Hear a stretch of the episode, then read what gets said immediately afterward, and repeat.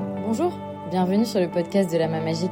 Je m'appelle Lisa, je suis la fondatrice de Tréto, la marque qui promouvoit le réemploi des meubles. J'ai créé ce podcast car il y a quelques temps, j'habitais dans une grande ville et j'ai été frappée par la quantité de meubles laissés au pied des immeubles pour les encombrants. Alors j'ai voulu savoir, il n'existe pas de solution? En creusant, je me suis aperçue qu'il y avait énormément de gens qui œuvraient pour un aménagement plus durable. Et c'est ces personnes-là qu'on va aller rencontrer dans ce podcast. J'espère que les épisodes vous plairont autant qu'à moi, car je prends beaucoup de plaisir à rencontrer ces personnes et à vous partager mes conversations. Aussi et surtout, vous pouvez aller voir ce qu'ils font et vous abonner aussi à leur euh, compte Instagram par exemple ou aller voir leur site internet, bref les soutenir car c'est gratuit et que on en a tous besoin. Ce sont des projets qui sont juste ultra inspirants et qui méritent notre attention. Aujourd'hui, je vous embarque avec moi dans une nouvelle conversation. On va découvrir Séverine, la fondatrice de Refair. Alors Refair, c'est une marketplace, un site internet qui euh, propose des marques françaises de meubles déco qui allient style, durabilité et valeur engagée. Rien que ça.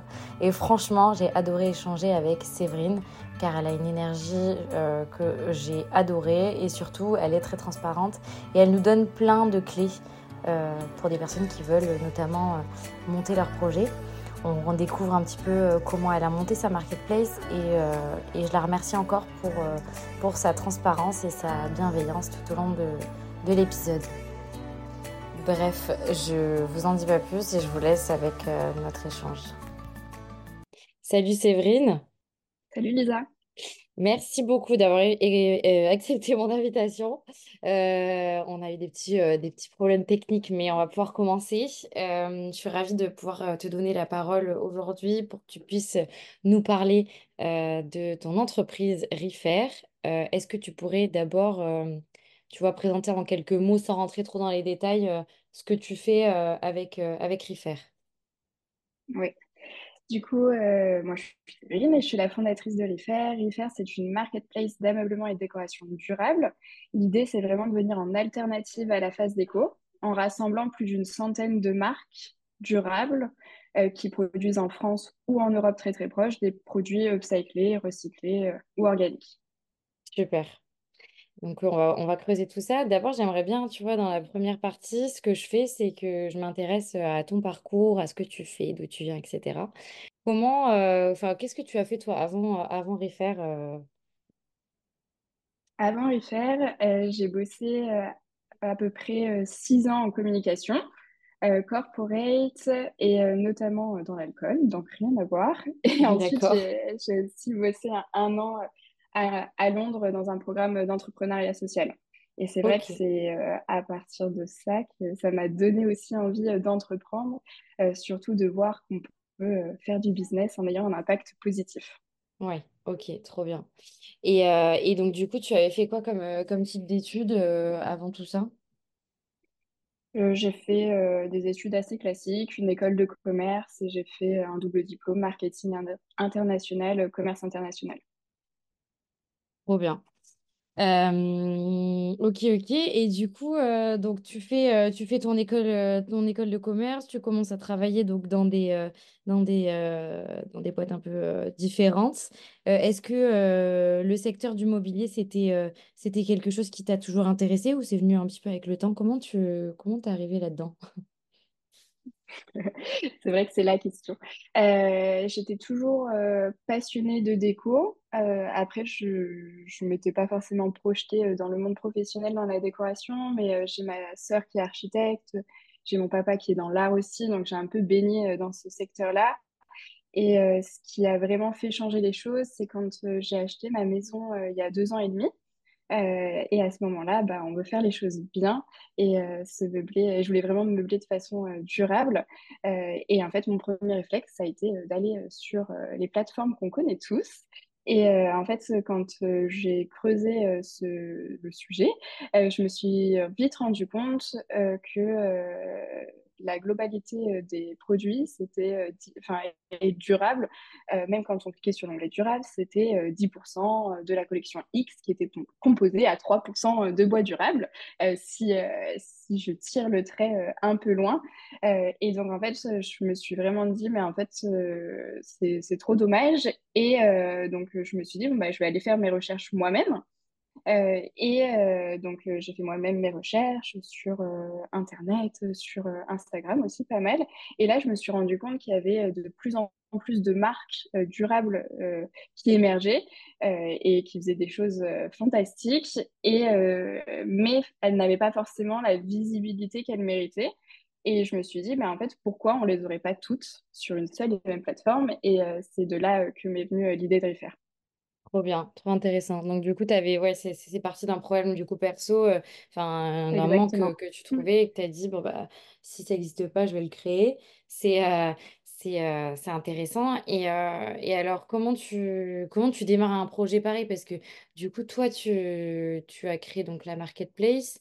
C'est quoi les débuts de Refair Est-ce que une question après l'autre sinon, sinon je vais te noyer. Mais, mais d'abord, par exemple, première question qui me vient, c'est comment tu as, tu as déterminé que tu voulais créer la marketplace? Parce que tu, tu aurais pu dire bah, je vais créer une gamme de, de mobilier, tu vois, mmh. séparément. Comment comment tu as, axé sur, sur cette préférence-là? Ouais. en fait, je me suis dit que ma problématique, elle concernait pas seulement un objet, mais, mais, pas mal, en fait, il y a de plus en plus de marketplaces qui se montent parce que les gens ont aussi un peu moins de temps ou moins l'envie de faire des recherches. Moi, ça me dérangeait pas parce que j'adore faire des recherches. Mais en fait, j'ai pas mal euh, questionné mon entourage.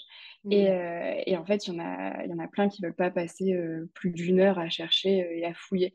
Et en fait, je me suis dit, bah, il faut que je crée un endroit où en fait, je propose vraiment une offre diversifiée pour, que, pour économiser du temps à une majorité de personnes qui n'a pas ce temps-là ou qui n'a pas envie de le faire. Ouais, très clair. Et le nom Refaire, comment ça t'est venu? Parce que moi, personnellement, je le trouve très, très, euh, très, très stylé comme nom. Genre, je trouve que c'est que c'est très chouette. Euh, c'était euh, un brainstorming avec, avec mon copain. on pensait sur, enfin, on pensait à pas mal de noms de, de boîtes et en fait, j'aimais bien la double signification. Donc, refaire pour refaire, comme le verbe refaire différemment, mais aussi le petit clin d'œil faire en anglais.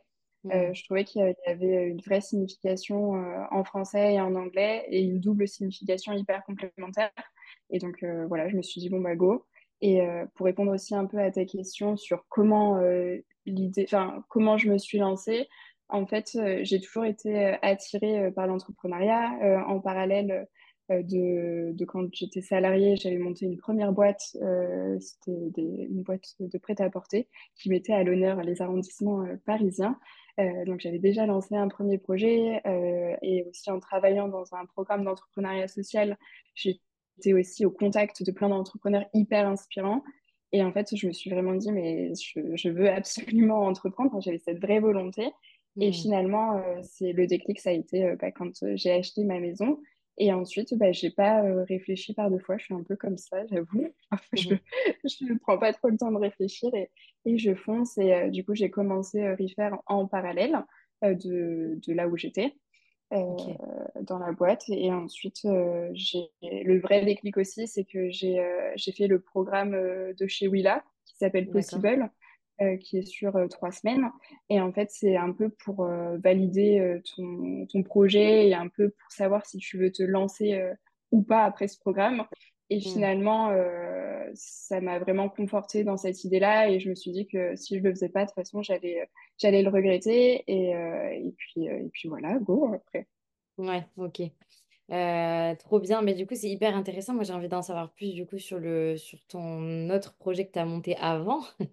Euh, parce que c'est c'est ouais, c'est hyper euh, c'est hyper chouette. Déjà, comment tu vois pour les personnes qui nous écoutent, c'est vrai que ça pourrait être intéressant de savoir comment tu t'organisais toi en ayant du coup une activité salariée et et à côté développer un projet entrepreneurial de A à Z? Parce que du coup, tu disais dans le prêt-à-porter, est-ce que est-ce que tu as créé, enfin, c'était quoi exactement comme, Ouais. comme activité? C'était euh, donc ça s'appelait Maison Gustave, euh, donc euh, c'était une maison de prêt-à-porter qui mettait donc à l'honneur les arrondissements euh, parisiens. On avait commencé par une gamme de t-shirts euh, et de sweats. Euh, donc en fait, euh, comment je m'organisais, euh, je bossais pas mal euh, plutôt euh, sur le week-end euh, et euh, en dehors des horaires euh, euh, de boulot. En parallèle, après, euh, euh, donc euh, en termes, enfin, on avait organisé un shooting, même contacté les fournisseurs. euh, euh, ça, c'était euh, faisable complètement euh, euh, sur le week-end. Et, euh, et pareil, notre premier shooting, par exemple, on a mis euh, un, un message dans Wanted Paris. On a dit, bon, bah, nous, euh, on lance notre marque. euh, voilà, c'est ça. euh, on a besoin de mannequins. Euh, en échange, vous aurez des, des belles photos pour votre book. Et puis, euh, go, voilà, comme ça, on a, on a shooté dans le 18e. Et puis, euh, et puis voilà comment ça s'est fait concrètement. C'était juste pendant la crise enfin, des Gilets jaunes et ensuite la crise des transports. Et ensuite, après, il est arrivé le Covid. Donc, c'était un peu compliqué, mais on avait fait quelques pop-up aussi en parallèle pour, bah, pour promouvoir la marque. Et finalement, c'est vrai qu'avec le Covid, c'était un peu compliqué. Euh, Ok. voilà. Du coup, en même temps, j'étais en train de regarder le Instagram qui existe toujours. Oui, exactement, ouais. curieuse. Mais euh, ouais, c'est assez. euh, les, les shootings, du coup, tu avais fait comment? T'étais euh, t'étais passé euh, avec un, un pro ou c'est toi qui fais des pho- de la photo? C'était ma sœur. Ma sœur Ok. qui faisait des photos, qui est, qui est bonne en photo. Et, euh, et voilà. Parce Ensuite, que c'est enfin, quand c'était même très hyper. euh, euh, je simple. trouve ça très quali euh, quand même euh, comme photo. euh. En tous les cas, le Insta est toujours joli, donc ça, ça montre aussi ta, ta capacité à créer euh, une image de marque et tout ça, que, que je trouve que tu as vachement réfl- réussi avec, euh, avec Refaire. On, a- on reviendra après dessus, mais euh, ok, donc trop bien. Et du coup, tu, comment tu, ça a duré combien de temps cette, euh, cette expérience-là? Ça a duré euh, un an et demi à peu près. Et ensuite, euh, ça a été un peu bon, la, la fin de Maison Gustave parce que finalement, le prêt-à-porter, c'est pas quelque chose qui, qui me plaisait euh, le plus. C'est un secteur hyper concurrentiel et finalement avec euh, beaucoup euh, d'impact. Donc même en termes de fournisseurs, il fallait aller beaucoup plus loin. Enfin, c'était euh, des, des produits faits à partir de coton bio, mais pas forcément faits en France. Donc, en fait, il y avait pas mal de choses qui me titillaient un peu euh, Hmm, et qu'il fallait revoir. Et euh, finalement, bah, très peu de temps après, bah, j'ai, acheté euh, ma maison et finalement, il y a eu ce projet euh, qui m'est venu en tête et je me suis dit, bon, bah, celui-ci euh, me fait plus sens en tout cas, euh, me parlait plus et j'avais beaucoup plus envie de m'investir dans ce projet-là euh, à temps plein en tout cas et c'est pour ça que j'ai mis l'autre de côté. Il faut faire des choix. Ouais, mais bien sûr, ouais. Trop bien. Et, euh, et donc, tu, comment on, comment on finit une, une aventure entrepreneuriale comme celle-ci, euh, une première entreprise, enfin, une première expérience entrepreneuriale, est-ce que ça n'a pas été, du coup, toi, c'était pour une nouvelle aventure, donc j'imagine que ça n'a pas été, euh, ça a pas été peut-être difficile, mais peut-être que si. Est-ce que tu peux nous parler de cette partie-là, euh, comment tu, comment vécu la fin, du coup, de cette première, euh, expérience? Ça n'a pas été brutal. En fait, ça s'est fait au fur et à mesure où on délaissait de plus en plus le projet, on s'investissait de moins en moins. Donc finalement, euh, la rupture s'est faite en douceur. Hmm, Donc euh, ça n'a pas été euh, très brutal. Et, et vu que j'avais un autre projet, je pense que quand tu es happé par un autre projet qui te tient vraiment à cœur, bah, finalement, c'est, c'est- enfin, je l'ai plutôt bien vécu. Ouais, ok. Et administrativement parlant, comment ça se passe? J'étais en auto-entreprise Ok. pour ce projet-là, donc c'était beaucoup plus simple Ouais, pour pour pouvoir fermer. sortir. euh. Ouais. Ok, hyper intéressant. Euh, et, euh, et donc là, après, euh, Refaire commence. Donc le nom, tu nous en as parlé.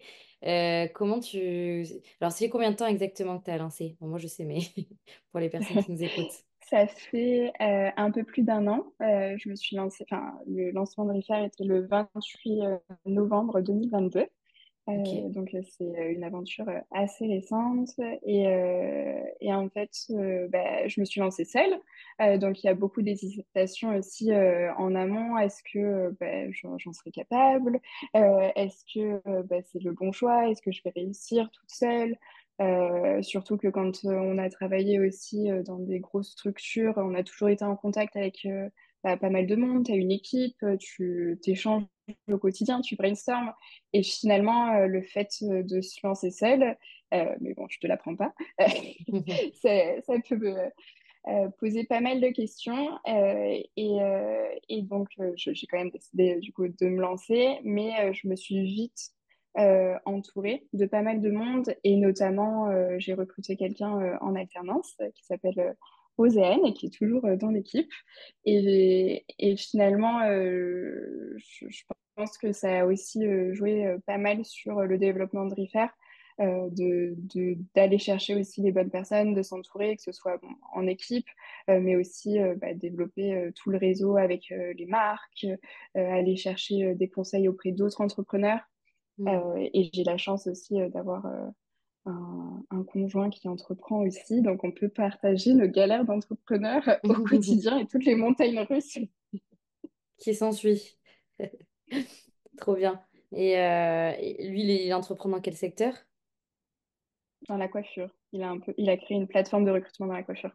Trop bien, trop intéressant. Un peu le welcome to the jungle de la, de la coiffure. Ok, ok, ok, super intéressant. Euh, ça s'appelle comment? Quitte à faire un peu de pub. ça s'appelle Resume, R-A-I-Z-U-M-E. Ok, vous aimez bien les mots anglais-français. C'est ça. C'est mon petit clin d'œil euh, anglais, euh, parce que je suis, du coup, je suis à moitié anglaise. Ok.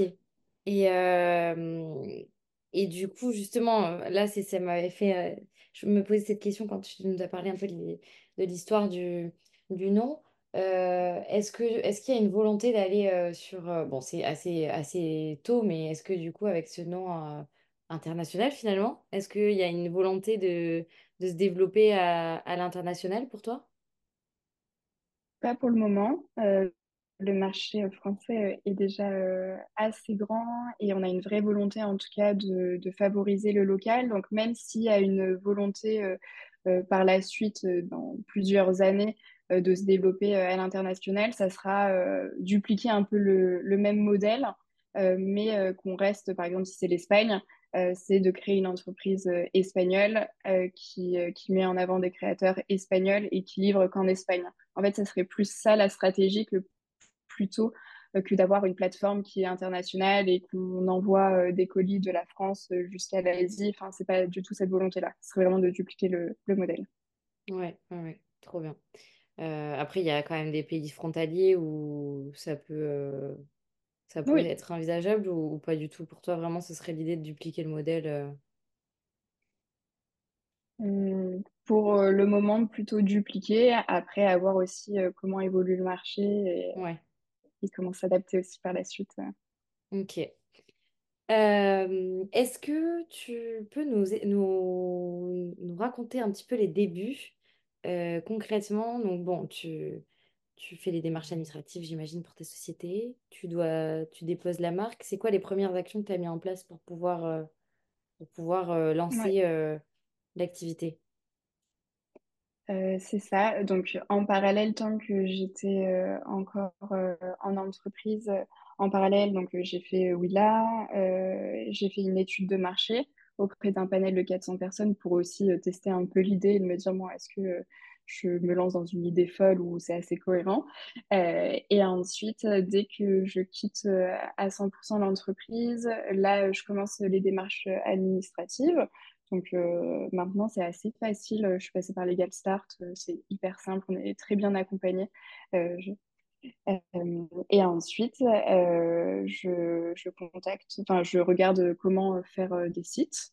donc, je passe pas mal de temps sur YouTube ou à échanger avec différents prestats pour aussi me lancer à moindre coût pour tester aussi l'idée. Il faut, il faut tester pour voir si ça marchait. Et donc euh, là, j'ai, je crée euh, une, marketplace. Donc c'est vraiment un outil marketplace. Donc c'est, différent du e-commerce. Il y a pas mal de, de, points à prendre en compte, ceux qui ne sont pas pareils et c'est pas exactement la même technologie.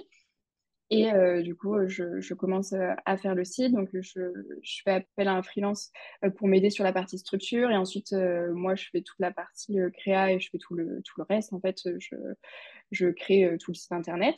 Et ensuite, donc là, on est à peu près en septembre. Et je décide en septembre de recruter donc quelqu'un pour m'aider avant le lancement. Et c'est aussi, bah, du coup, sur toute cette euh, ces, toutes ces semaines-là, c'est pas mal d'échanges donc avec les marques. Euh, il faut, c'est un peu compliqué au début, il faut convaincre des marques sur un projet qui n'existe pas. Le site n'était pas en ligne, c'est euh, juste vendre la, mission. Clairement, c'est de se dire bon, bah, on va avoir plus d'impact ensemble, on va pouvoir changer les choses. si vous voulez nous rejoindre et, donc c'est pas mal de calls et même comprendre aussi leurs points de douleur euh, pourquoi, enfin, qu'est-ce qui leur manque en fait là actuellement pour, euh, pour être mis en avant ou par rapport à d'autres euh, plateformes, qu'est-ce qu'elles souhaitent mettre en place? Donc, c'est un peu de la co-construction avec les marques. Et l'idée, c'est de, se dire, bah, avant le lancement, mon objectif, c'est d'avoir une trentaine de marques pour pas que ce soit aussi déceptif au moment du lancement et qu'il y ait juste deux produits sur la plateforme. Ça aurait été un peu un bide. et mmh. donc, on était arrivé à 32 pour, euh, pour le lancement. Et donc là, pareil, c'est pas mal de création euh, de fiches produits.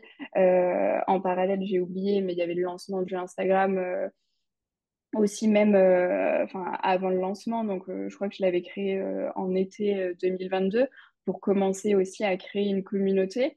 Mmh. avant ce lancement et aussi faire adhérer au projet. Et après, bah, avant le lancement, on avait préparé tout un kit de communication qu'on avait envoyé à nos marques pour que ça fasse aussi un peu effet boule de neige et qu'on ait le, meilleur aussi impact possible. Ok, trop bien. Euh, et donc, oui, toi, tu as, fait, euh, fait un pari sur le recrutement dès le départ. Euh, c'est ça. Hein, du coup, tu, tu embauches une personne, ça fait un mois que tu as déposé les statuts, exactement. j'ai bien compris. Ok. C'est exactement ça. Et, et, et, du coup, tu... comment ça se passe pour ce pour le recrutement, euh, enfin, si tu veux bien nous en parler, mais je trouve ça hyper intéressant euh, de, de, savoir un petit peu comment, comment tu comment tu t'y es pris, euh, quel type de... Tu savais, est-ce que tu savais exactement quel type de compétences tu voulais dès le départ? Comment ça s'est passé un peu cette recherche de, de premier salarié? Franchement, au début, on se dit, bon, je vais mettre un truc basique, bras droit. Mais après, c'est bon, un peu un fourre-tout. Donc, je me suis dit, non, il faut quand même que je qualifie. Mhm. Euh, et par contre, vu que c'est une entreprise euh, à impact, une entreprise à mission, euh, je voulais vraiment quelqu'un qui était sensibilisé aux enjeux environnementaux. donc, moi, j'ai posté mes annonces notamment sur Job That Makes Sense. Et finalement, bah, j'ai eu, on a eu un très très bon fit avec Roséane, qui correspondait parfaitement à ce que je recherchais. Elle avait déjà une expérience aussi entrepreneuriale. Euh, elle avait lancé son propre business. Elle, était, euh, elle est en master euh, qui est dédié à l'économie sociale et solidaire. Enfin, elle a vraiment cette vraie sensibilité-là et une vraie maturité. donc, donc voilà, il y a eu un vrai shit au moment de l'entretien. Donc je me suis dit, bon, bah allez, go, essayons. et je suis hyper contente de mon recrutement et elle est encore là. Donc j'ai eu beaucoup de chance dans mes recrutements jusqu'à là je touche du bois. trop bien, on croise les doigts pour toi aussi. Euh, trop bien, mais c'est intéressant parce que c'est vrai que c'est pas forcément classique ce genre de, de choix. Et du coup, c'est intéressant de savoir que ça peut fonctionner aussi. Euh, aussi, sur la partie du coup euh, technique, c'est vrai que la marketplace, donc bah, moi, du coup, avec Tréto, on, on est sur la marketplace Leroy Merlin. Et du coup, j'ai vu un petit peu les les complexités que ça peut euh, engendrer en termes de d'organisation. Alors après, c'est sûr que Leroy Merlin, c'est une autre échelle encore, mais c'est très... Euh, parce que il y a, y a le site marchand, euh, ensuite il y a un, connecteur, et puis ensuite on gère un petit peu nos commandes sur, la, sur la, la page. Donc comme tu disais, c'est vraiment très très loin de, d'un site de e-commerce simple. Tu disais que tu avais regardé des vidéos YouTube et tout. Concrètement, euh, tu utilises quoi comme, euh, comme outil au départ? Au tout début, euh, j'utilisais WordPress et un plugin qui s'appelle WCFM, donc qui est vraiment un outil marketplace pour construire en fait son site soi-même à moindre coût. Et, euh, et pour tester le marché, euh, euh, c'est hyper bien. Après, c'est pas le, un outil optimal. Hein. Et donc, Mm. c'est pour ça que là, on a migré et on est passé par un éditeur de marketplace il y a quelques jours pour que tout soit beaucoup plus optimisé en termes de parcours utilisateur. Mais pour tester tout marché, c'est super bien. Et après, c'est quand même un outil assez intuitif. je n'étais pas du tout tech. hein. Je, travaillais, j'ai j'ai pas mal travaillé en digital, donc je- j'étais sensibilisée euh, un peu à tout ça, mais en fait, je pense que dans l'entrepreneuriat, il faut, il faut pas avoir peur d'aller chercher l'information, de, de- d'aller demander de l'aide au, au bon endroit, à son entourage, mais aussi de regarder euh, pas mal de vidéos et s'auto-former. Euh, je pense que c'est un peu l'obligation et le passage obligé. Oui, oui, oui. Oui, parce que tu peux pas tout déléguer au départ. Il faut que tu puisses comprendre aussi de ce que Mm. tu vas, ce que tu vas proposer en termes de solutions, puisque c'est ton, c'est ton, c'est ton projet. Euh, trop bien. Et sur la partie du coup recrutement des marques, donc là, tu disais au départ euh, une trentaine de 32 marques pour euh, au démarrage. Combien de temps tu as mis à voir ces 32 marques avant le lancement? Mm, Je pense que ça a mis trois mois. Ouais, c'est, un peu moins de trois mois. Et puis en plus, j'imagine que du coup, tu as dû passer un sacré nombre de, de calls pour, euh, pour pouvoir avoir ces, ces Ouais. 30 personnes ou, ou alors est-ce que ça s'est fait facilement?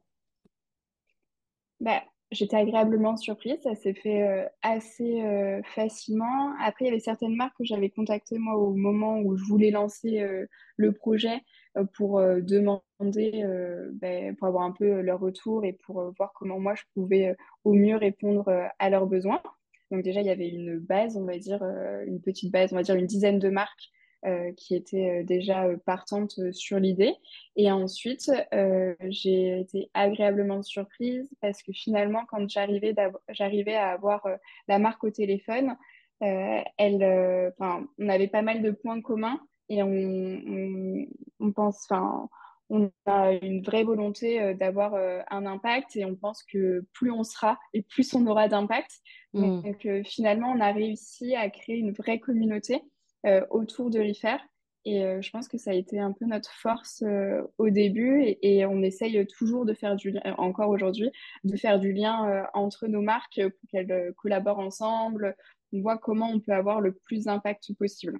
Et c'est pour ça qu'on a souvent aussi, on, utilise le refer ensemble, mais c'est vraiment notre, ligne directive. C'est vraiment, euh, en fait, tout seul, on ne peut pas y arriver, mais ensemble, on aura vraiment du poids pour faire changer les choses. hmm. Oui, donc il y a beaucoup euh, un aspect valeur, les valeurs communes euh, entre tes clients et, et, ta, et ton projet qui font que on a, enfin, il y a une adhésion complète euh, à la mission que tu es en train de porter.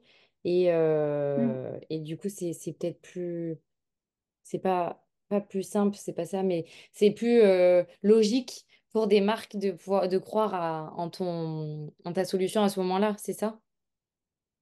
Oui, je pense. Et, euh, et globalement, je trouve que dans le secteur de l'impact, c'est tellement bienveillant. Enfin, je ne dis pas qu'on est dans le monde des bisounours, mais vraiment, c'est euh, c'est si je peux t'aider, je le fais. Et en fait, il y a, moins ces aspects euh, de concurrence. Tout est, tout est gommé. Et en fait, on se dit, bah, OK, euh, tu, fais des bougies, moi aussi, je fais des bougies. Mais en fait, il y a de la place pour tout le monde. Et tous les deux, on peut complètement réussir. Et en fait, c'est ce que j'adore comme mindset là dans le, dans le secteur de l'impact c'est vraiment cette bienveillance et cette entraide au quotidien. Hmm. Ouais, je suis assez d'accord, enfin, je suis complètement d'accord avec toi. Euh, pour faire partie d'un incubateur qui s'appelle euh, for Good euh, pour euh, très tôt et qui euh, met l'impact au cœur des... Enfin, en gros, l'idée, c'est de, de pouvoir remettre l'impact au cœur des projets. Je suis dans une promo de 30 personnes qui portent des projets très différents, ou- mais parfois, il y, a les mêmes secteurs d'activité. Et c'est assez dingue parce que quand on nous met euh, tous ensemble, enfin, je veux dire, il n'y a, y a même pas besoin de demander de l'aide. Les gens viennent à toi en te disant, mais euh, comment je pourrais t'aider, qu'est-ce que je pourrais faire euh, pour, euh, Mm. pour toi? Et c'est fou, enfin, et c'est assez, assez génial, je trouve, dans, pour que, pour avancer, parce que c'est vrai que pour pouvoir faire rayonner ce genre de projet à grande échelle, ben, il faut, Il faut évidemment de l'entraide et, et, du collectif, donc c'est trop, trop, trop cool. Euh, comment tu as sélectionné ces premières marques au départ? Est-ce que tu avais des idées? Parce que je, me, je pense de suite, quand je pense marketplace, je pense de suite catégorie de produits. et, et, je me dis, mais est-ce que tu est-ce que tu Enfin, comment tu t'es organisé pour ta recherche? Est-ce que tu cherchais, bah, je sais pas, une marque de, de, de, de petite déco une... enfin, Est-ce que tu avais des objectifs en termes de catégorie de produits et comment ça s'est organisé? Mmh. Euh, en termes de catégorie, je savais que ça devait rester de la déco et mobilier. Donc, ça allait vraiment de la petite déco, euh, style euh, bougie, art de la table, en passant par le linge de maison et en allant sur du plus gros mobilier, comme des tables, des canapés. Donc, je savais que je voulais vraiment rester sur ce secteur niche, entre guillemets.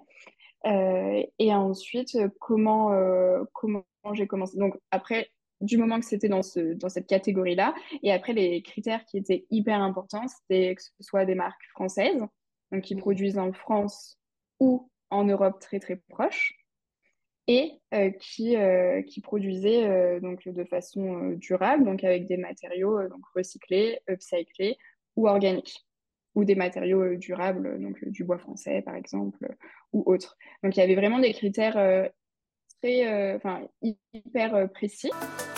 Merci beaucoup d'avoir écouté cet épisode jusqu'à la fin. Je pense que si vous êtes encore là, c'est que cela vous a certainement plu.